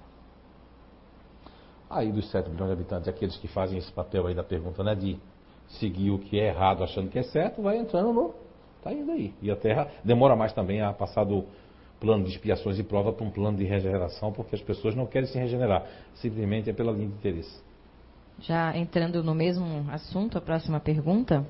Como podemos ajudar os médicos e os psiquiatras a combater os psicotrópicos que causam tanto mal à sociedade? Olha, muitos desses psiquiatras e de, desses médicos são inocentes no sentido de que, quando eu estava dando uh, o ano passado, no começo do ano passado, eu fui fazer um trabalho de um seminário com Você a Cura, né? E aí foi uma pediatra que nos chamou, colocou outros médicos. Imagine que eu mal comecei a palestra, o psiquiatra mais velho ficaram o jovem de 30 e poucos anos se levantou e foi embora. Nem entendeu o que eu ia começar a dizer. Você ver o tamanho do Matrix. Então, assim, eu conversei com médicos lá, com psicólogos, que disseram assim: Meu Deus, é. Eu nem sabia que o, o cara que inventou o déficit de atenção chamou um jornalista sete, seis meses antes de morrer para dizer que foi uma farsa que ele ganhou bilhões e trilhões. Deu um... Eu não sabia dessas coisas, não sabia. Porque o brasileiro é muito mal informado, porque a gente só quer saber do final de semana e de correr de problema, pagar para não ter problema. Esse é o Brasil. E faz parte da nossa atmosfera. Tem as coisas positivas também. Nós somos criativos, nós somos para cima, somos alegres, nós lidamos bem com, com essas coisas todas ali. Não é? Mas tem um lado negativo. Então, como é que a gente faz? Olha, tem esse site aqui, ó, que vocês podem entrar, que lá tem. Tem dois sites que eu recomendo. Um em português, que é o site Você a Cura, que não tem nada a ver com a Casa Espírita nem com o Inato. Esse é um projeto particular, é um projeto né, que, tem que quem, quem vai ter que se haver respondendo qualquer coisa sou eu, não é nem o CIO nem o Inato. É de JF Araújo isso aí. Você é a cura. www.vocêacura.com.br ou da a, dessa, não é nem ONG nem associação, é um projeto internacional que tem pessoas da alta corte americana e pessoas boas, pessoas do bem, de outras religiões, são adventistas, são budistas, são tudo que você pensar, são mais de 200 mil pessoas que fazem isso. Eu faço parte de um desses 200 mil, que é esse aqui. Você entra no site, põe assim CCHR, que é Citizen Human, coloca isso aqui.com. No Google já vai aparecer já. Aí você vai ver lá como é que você pode ajudar. colocando isso aqui, esses dois aqui, ó, esse e esse, espalhando para os seus contatos, abrindo os olhos. Nós temos pessoas aqui na casa que têm parentes, sobrinhos que tomam Ritalina, parou, ficou melhor quando parou de tomar Ritalina, mas aí os pais querem que tome por causa do Matrix. Mas não é por causa do Matrix, não. Sabe qual é o motivo mesmo? Real? É que quando ele toma Ritalina, ele não pergunta nada para mim, ele fica meio zumbizinho e é bom. Porque eu e meu marido podemos rir, namorar, podemos curtir, né? E se ele ficar inteligente, aí não é bom para nós. E aí por trás, a verdade é essa. Agora, mascarado aí tem né, os motivos dos quais as pessoas dizem. Essa é a verdade. A gente está vivendo a maior fase negra. E, e que bom que a gente está descobrindo, né? Bom descobrir. Descobrir que não é assim. Não é assim como vocês pensam. O ser humano com título, uma graduação, hoje em dia, de 15 anos para cá, as graduações não são iguais antigamente, que a pessoa ia por vocação, ia porque era difícil para fazer uma, uma faculdade, né? Quem passava no tal de uma federal tinha um orgulho, né? Hoje em dia ninguém quer saber disso. Hoje é pouco, só os mais antigos. Meu filho, meu filho passou na federal. Aí uma mulher, minha filha passou na federal hoje ninguém. O que é isso, passar na federal? Ninguém quer saber disso. Isso era o status quo hoje em dia, não é mais. É? Quando eu cheguei em Santa Catarina, eu vi que o status quo daqui é ter a filha casada ou faculdade. As mulheres têm mais estudo que os homens aqui. Mas ter uma filha casada não importa se fosse com quem fosse. Mas minha filha é casada, né? Estudos são vaidades da imagem. O que prejudica o ser humano? Imagem. A prisão é uma prisão invisível a imagem. Porque imagem você acha que as pessoas estão olhando para você, você acha que as pessoas estão te vendo, você acha que a pessoa está olhando para a tua roupa, isso tudo a pessoa se aprisiona. Pessoa, por causa daquilo ali, uma adolescente, uma criança, um adolescente pode tomar caminhos horríveis e tomar remédio porque ela acha que os outros estão olhando. É a fase pior que tem, a fase que todo mundo já passou aqui, né? Eu não tive condições de ser adolescente, porque com 13 anos eu tinha que comprar, ajudar os meus irmãos menores e comprar minhas calças, né? Já tinha carteira assinada naquela época, porque naquela época 13 anos podia trabalhar integralmente. Trabalhava 18 horas por dia, carregando caixa na cabeça. Agora é 4 horas que, é, que pode trabalhar, mas para sair na rua, fumar, fazer um monte de coisa, aí pode. Agora só não pode trabalhar. Não é? São leis aí meia, tudo no interesse. Superficial. Posso falar com pessoas desencarnadas? Pode. Tem a questão da evocação que Allan Kardec falava, né? O livro dos médios, esqueci o capítulo agora, da evocação. Todo mundo pode, todo mundo é só os espíritos, não. Qualquer pessoa pode evocar um espírito. Agora, cuidado, que a minha mulher foi fazer isso em casa, coitada, ela nem tinha pretensão. Quando ela viu uma menina sentada assim, que ela nunca tinha visto espírito na frente dela, viu a menina e ela foi dormir e a menina veio chamando ela na cama. E ela não queria a menina lá porque a nossa filha era pequenininha. Essa moça não dormiu mais, ficou assim. Aaah! E olha que já trabalhava com espírito em mesa mediúnica. Então, cuidado, viu? Porque tem que ter porque eu vejo espírito desde pequeno eu não quero ver. Tem pessoas que querem conversar com os espíritos. Eu já não quero nem conversa com eles. A gente estava caminhando antes de ontem e aí eu disse, viu, você viu aquela moça como passou triste? Aí ela disse para mim, pai, mas não passou nenhuma moça, só passou um casal. Eu olhei para trás, não tinha moça nenhuma. Eu disse, meu Deus. Aí eu entendi porque a moça me encarou. É lógico, ela me encarou, rostinho com espinha, me olhou para mim. Aí eu olhei para ela assim, né? Fiz assim, ela fez. Ela fez assim, ó. Aí eu disse, poxa, a moça passou agora tão triste, né? Tu viu que ela me olhou, eu olhei pra ela. Quando minha esposa disse, não tem ninguém. Quando eu virei, não tinha ninguém, só tinha um casal assim andando já. Aí você, quer dizer, pra mim é normal, né? Mas se fosse outra pessoa, agora tem que tomar água, eu gosto. Às vezes as pessoas querem coisa, né? Mas pode conversar à vontade. Agora tem que ter cuidado, para depois não criar na sua cabeça que você está conversando com o espírito. Aí depois você começa a querer montar uma mesa mediúnica em casa, não está recebendo espírito nenhum, é tudo coisa da sua cabeça, você está com carência, não é? Tá faltando beijar na boca muito, ser feliz, alguma coisa desse tipo. Porque na época era histeria, jogava-se na fogueira, né? Tá faltando alguma coisa aí, né? Para preencher isso aí, né? Ter coragem, mudar de cidade, fazer alguma coisa radical na vida. Só não fazer se matar porque é burrice, né? Você não morre, você continua vivo, né? O resto pode fazer que seja lícito, que não prejudique ninguém. Tudo você pode fazer desde que não prejudique os outros. Você quer se prejudicar, se prejudica, mas deixa os outros de lado. Ninguém vai chamar a gente para comer doce ou para uma coisa boa. Pode dizer, só chama para coisa ruim, né? Ah, vamos tomar um uma droga ali, né? É isso? É assim que é feito. Religião não salva ninguém. Conhecimento é de acordo, porque às vezes as pessoas deixam de ir na casa espírita porque eu fui e não gostei daqueles espíritas. Mas existe 500 casas. Só vem aqui e não se afiniza. Vai em outro lugar e se afiniza. Não tem que desistir. Saúde. Não pode ser uma gripe. Gostaria de saber se mesmo que meio inconscientemente uma pessoa antes de desencarnar pode vir se despedir da gente. dar alguns sinais, porque em certos momentos parece que isso acontece. Oh, com certeza. A questão 456 e 459 do Livro dos Espíritos fala de, desse, não é só nem dos pensamentos nossos, mas eles estão em volta de nós.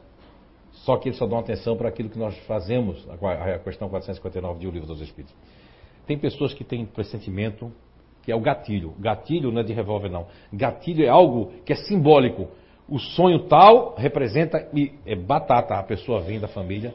Tem pessoas que desencarnam e vai visitar a pessoa. É? No dia que meu pai desencarnou, eu senti uma coisa realmente naquele dia, mas depois eu nem quis falar para a família, né? Porque eu já tenho já sou ovelha negra da família, né? O homem, né?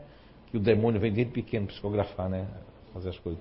Usar o nome das pessoas, já pensou? Demônio, esse cara escolheu a mim, a Chico Xavier, Tivaldo e alguns médicos para fazer essas coisas? Porque ele escolheu outros também, né? Só a gente escolheu para fazer isso. Né? Usar o nome do filho das pessoas, já pensou? É ignorância mesmo. Mas se existe, isso, isso aí olha, é um, um fato que acontece todos os dias. Acontece com os crentes, com os católicos, com os budistas, com os muçulmanos. Cada um vai fazer a sua leitura disso aí. Isso é forma de sonho, forma de, de, de uma, uma, coisa. Quando às vezes a pessoa é muito ligada à pessoa, sente até um, um mal-estar, assim. É como se aquela, aquilo afetasse a pessoa. É? E tem pessoas que deviam agradecer para sempre ter a oportunidade de um filho ou uma filha desencarnar e poder estar junto dele ali até o último dia da morte, né? Poder cuidar da pessoa. E tem gente que reclama. Eu já vi pessoas assim, eu tive que cuidar da minha filha até o último dia dela, dar banho nela, meu Deus do céu. Tem gente que queria ter ficado perto para fazer tudo isso. Não é verdade? Então as pessoas reclamam. É? Mas isso aí é bem verdade, tá? Isso acontece todo dia, independente da religião. As pessoas vêm se comunicar, vêm dar o adeus, beijam a cabeça, abraçam. Isso aí é uma coisa normal, não faz parte do Espiritismo, não sempre fez parte, desde que o mundo é mundo, sempre fez parte. Agora, cada um com a sua sensibilidade, com o seu jeitinho, os emocionais sentem de um jeito, os ativos sentem de outro, e os racionais sentem de outro. Mas todo mundo pode sentir isso. Agora, tem gente que não sente nada. Lembra que você dizia, quando a gente. Você dizia que não sentia nada, não é? Um dia desenvolveu nela, nela, porque ela já tinha, a mediunidade olfativa. Ela sentia o cheiro do cachimbo do preto velho, né? né? Você, e como ela é muito desconfiada, ela é desconfiada ao quadrado por ser de Blumenau, ela ainda queria ver se não tinha algum vizinho fumando. Aí depois o preto velho veio, ela sentiu de novo. Quer dizer, toda vez que o preto velho vinha, o vizinho ia fumar charuto ou cachimbo. Mesmo assim, ela ainda queria procurar se não tinha algum vizinho.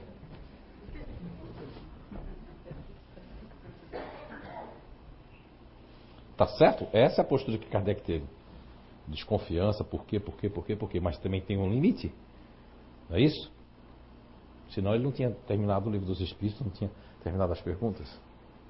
Agora, eu me afinizo com tal e qual religião, seja feliz, desde que você só faça o bem.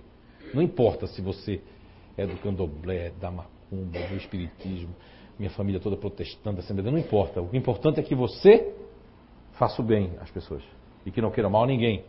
Não tem intenção né? Aqui a gente bota o nome das pessoas ali no livro de vibração e de prece. Tem lugar que a gente bota o nome para fazer um negocinho ali, que está me incomodando. Põe o nome dele aí. É, afinidade, é afinidade, né? A questão de afinidade. É a última agora, porque só falta é três minutos. Né? É uma hora e meia, já deu. É, a gente tem mais, mas aí, como eu expliquei para as pessoas, né? É, mais duas então, mais duas para a gente encerrar. Tá. Recentemente ocorreu um caso de morte cerebral de uma pessoa grávida de dois meses, mantida com aparelhos até o nascimento dos filhos gêmeos. Nessa situação, o espírito da mãe se mantém junto ao corpo? Sim, sim. Porque assim, ó, a, a, você vê que Chico Xavier, ele queria que o enterro dele fosse dois dias depois, né? Por quê? Porque ele sabia. Ele sabia que. Mas só que ele fez isso pela precaução. Só que ele sabia que, dependendo do grau espiritual, a pessoa pode fazer o próprio enterro. Só que ele, tão humilde, aí isso é verdadeira humildade, que ele quis fazer o que ele escutava dos espíritos que era normal. Porque ele se sentia uma pessoa normal. Devedora mesmo. Tem gente que fica assim, ó. Ah, vamos cremar logo. É? Às vezes o crematório dá um problema, porque o espírito está sendo desligado ainda. O negócio do nada não funciona. Teve uma família que veio reclamar, eu disse, como é que foi o enterro do seu fulano? Ah, rapaz, atrasou oito horas porque o crematório não ligava o fogo. Mas era oito horas que precisava para desligar todos os fluidos que estão ligados né, no fluido vital do corpo. É? Então você imagina, tem gente, dependendo, se tem um feto ali, a pessoa está ligada, meu, aí é que a pessoa vai estar tá ligada ali, né? Passando toda aquela coisa, ainda tratando daquele, daquele, da, não vou dizer assim, nenhum problema, mas daquilo que tem ali ainda existindo, que é o feto, né? As pessoas de coma mesmo, nos Estados Unidos, a doutora Kleber Ross lá, que de volta tanto fala, ela, todos os casos que as pessoas foram e voltaram, foi, as pessoas eram inclusive sem nenhuma fé. Isso é que chama a atenção do trabalho dela, da Elizabeth Kleber Ross. É que as pessoas, a maioria que ela entrevistou, que tinha morrido e voltado, a maioria delas desacreditava, eram praticamente pessoas sem nenhuma fé. E voltaram e disseram que. E todas elas tinham mais ou menos em comum uma espécie de um túnel que foram, sabe? Por que túnel? Porque o cordão prateado, o cordão que nos diferencia no mundo espiritual, que nós somos encarnados, desencarnado não tem cordão, não tem túnel. Eu cheguei a essa conclusão de tanto ler esses livros de pessoas que não são espíritas e que eram praticamente, né, foram trabalhar no meio médico e descobriram isso, que foi o caso dela, foi descobrindo assim, foi descobrindo. As pessoas falando, aquilo chamou atenção. Entende? De tanto ler essas, essas pesquisas, eu cheguei na conclusão de que esse túnel só aparece para quem é vivo. Para quem, quem desencarna, não vem falar de túnel na psicografia. Muitas psicografias daqui que o pessoal estudou já, já dizia assim, ó, acordei no hospital, né? Acordei com vozinha fulana de tal. Que ninguém deu o nome da vozinha, como é que pode? Isso também basta para a gente acreditar no mundo espiritual. Como é que a pessoa vai falar de uma coisa que eu estava pensando, que eu perguntei mentalmente? Meu, só se eu tenho poder, então eu sou. Eu vou dar aula para o Uri Geller, então agora. É? Isso não existe. Isso prova o mundo espiritual. Eu morri voltei e não vi tudo. Morreu? De nove horas em ponto. Ah, sim. Eu, eu achei que você era um espírito agora dizendo isso. Eu ia perguntar. Eu ia perguntar. Meu coração parou, vim pulmão. Então, Olha aí. eu fui, não vi tudo nenhum. Eu só cheguei num, na frente de um grande portão, muito grande, com um jardim. Outro relato também, portão. Todo mundo fala de portão. Eu olhei para dentro, não vi ninguém, mas eu senti a presença de pessoas queridas. Olha aí. Quando eu voltei, essas sete mulheres, pareciam quase sete fadas. Era dentro de uma alegoria. Sim, sim. E elas vieram e eu senti que elas estavam ali presentes. Depois eu desci mais um pouco e eu vi um homem com chapéu na mão fazendo assim. Olha aí. Cumprimentou, como diz assim, tchau, você tem que voltar. Exatamente. Tá vendo? Tem pessoas que não viram. Mas portão, todo mundo vê portão, tá vendo? E para quem não sabe, ali é a Miluviana, que é mãe do espírito Luiz Felipe, que psicografou Cidades Espirituais, daquela primeira pergunta que fizeram, recomendo ler o livro ali. Ele estava comigo quando eu. Ele não tinha ainda Sim. desencarnado. Ele Sim. estava- É, mas agora ele continua aqui. Tem vários espíritos aqui, ó. Tem cadeiras que estão vazias, agora que eu estou vendo. Antes estavam ocupadas as cadeiras, tu vê, agora estão desocupadas, né? Essa aqui mesmo estava ocupada. Por isso que eu pensei, eu, sempre ficava imaginando, por que todo mundo vê túnel? E eu fui mesmo, ele foi, saiu de volta para Portugal, e meus irmãos foram do Brasil para Portugal, porque eu ia morrer, já estava, os médicos não, não aceitavam. Mas voltou porque tem mais coisinha para pagar, né? Ô Milu, aproveitando agora que ela está aqui, o, o por exemplo, Milu é um dos casos que pensava vir aqui para casa, pensava fazendo uma pergunta mental ao filho, o filho vinha na psicografia e escrevia, né? O filho falou coisas dela, lá nesse livro de Cidade Espiritual tem um relato lá dela no final que vale a pena ler. Quem já leu o relato dela? Quem não sabe, a Milu Viana foi apresentadora da TV Galega aqui, né? É. Então, vou voltar com programa diferente. Diferente, então. A Miluviana é uma pessoa que eu nunca conheci ela pessoalmente, só pela televisão. Nunca imaginava que o filho dela tinha desencarnado. Ela veio caladinha numa primeira reunião mediúnica que teve aqui. Aí na outra ela não veio por algum motivo, mas tinha gente que conhecia aqui, não foi? É aquela questão da linha, ó. No dia que ela veio, o espírito não podia, porque tinha, deve ter alguns trames aqui, né? Aí no, no outro que ela estava perto da linha, ela não veio, o- aí o espírito veio, né? Aquela questão da linha. A gente tem que pedir, fazer, mas tem que saber esperar. Porque às vezes está bem pertinho aquilo que a gente está pedindo, mas que naquela hora não era para acontecer e a gente começa a fazer a coisa. Ah, deu mais uma só que eu tinha prometido, né? Não sabe? Essa pergunta eu, eu não sei, talvez tu entenda, a gente não entendeu. Vamos ver, né? Enfim. É um pouco pessoal também, né? Mas enfim. Mas vamos lá, A se a pessoa pessoa fez, escreveu- né? Se a pessoa escreveu, é. Gostaria de saber se em 30 dias contados de hoje Deus me premiará com o início da obra de caridade, que será daqui para frente, a razão da minha existência. Gostaria de saber se meu pai já alcançou a paz. Olha, o último ali eu posso dizer aqui, né? Porque eu, quando eu estava falando antes, estava falando a respeito disso, né? Do processo natural, né?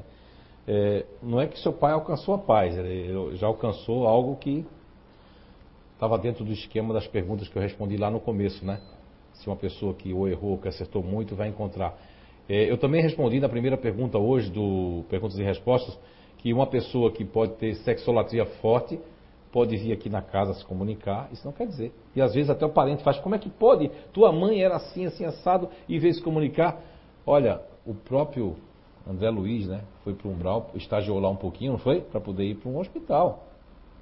Mas agora está em processo ainda de melhoramento a pessoa. Né? Se a paz é isso, então encontrou. Agora, quanto ao outro, com todo respeito, se a pessoa vai ficar chateada comigo, não vai voltar mais aqui, mas eu, quem me conhece aqui sabe que sinceridade mora aqui, né? Eu não, não tenho, aí eu não tenho papo na língua não, porque eu não quero agradar, como eu não sou emocional, não estou afim de agradar ninguém aqui. Nem agradar a Deus, nem a espiritualidade, não agrada ninguém. Os espíritos já sabem, para trabalhar comigo sabe. Ou é, é preto ou branco, né? Se tiver errado, eu quero saber. Se tiver certo, eu quero saber. Então, assim, a forma como você faz a pergunta, talvez você. É uma forma já que eu estou exigindo isso de Deus e tudo, né? Se a caridade vai ser uma obra da sua vida agora, já comece entendendo primeiro o que é caridade e o que é humildade. Quando eu me tornei ateu, eu lembro que foi uma revolta muito grande. Eu parava nas lanchonetes, pagava lanche para aqueles meninos, em vez de pagar os lanches para os meninos que cheiravam cola, já naquela época, mais de 30 anos atrás, na cidade que eu nasci, que é Recife, da qual eu estou aqui 21 anos já no sul do país, né?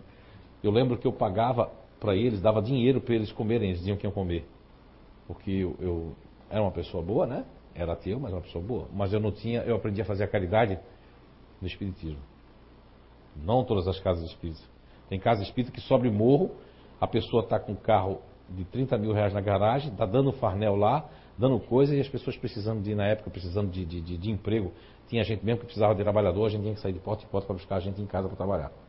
Agora já é diferente, né? Agora esses locais como o Morro da Garuda, deve estar cheio de gente agora que realmente a situação não está boa, né? Mas a caridade não é essa. A caridade aprendi dentro do, do Espiritismo, que em vez de dar o dinheiro para aqueles meninos que iam trocar por cola, eu fazia eles comer na hora, eu pagava o lanche para eles. Então você come agora. Até hoje eu faço isso, tem gente que não quer, não, não estou com fome agora não. Minha fome vai dar depois. Eu digo, mas você disse que era para comer? Esse dia encontrei um cidadão, um homem, ele ficou revoltado comigo.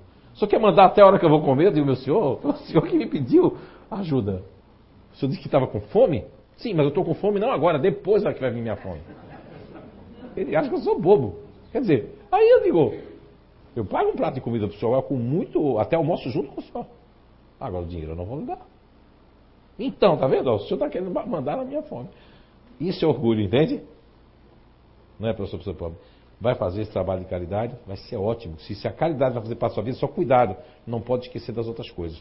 Porque quando eu vou fazer uma coisa que eu me determino e que vai tomar conta de mim, é uma fuga. E a fuga de relacionamento, fuga, porque nós nos vendemos, como diz a questão 895 dos Espíritos, e não percebemos.